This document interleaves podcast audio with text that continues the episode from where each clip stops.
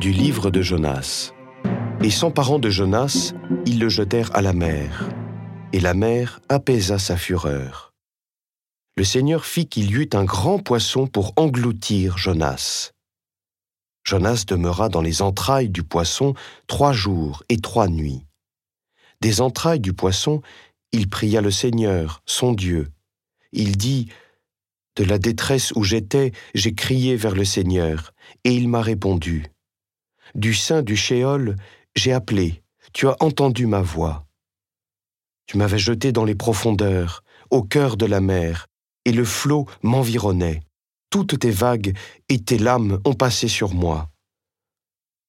Jonas, dans les entrailles du grand poisson, dit au Seigneur, Je suis rejeté devant tes yeux.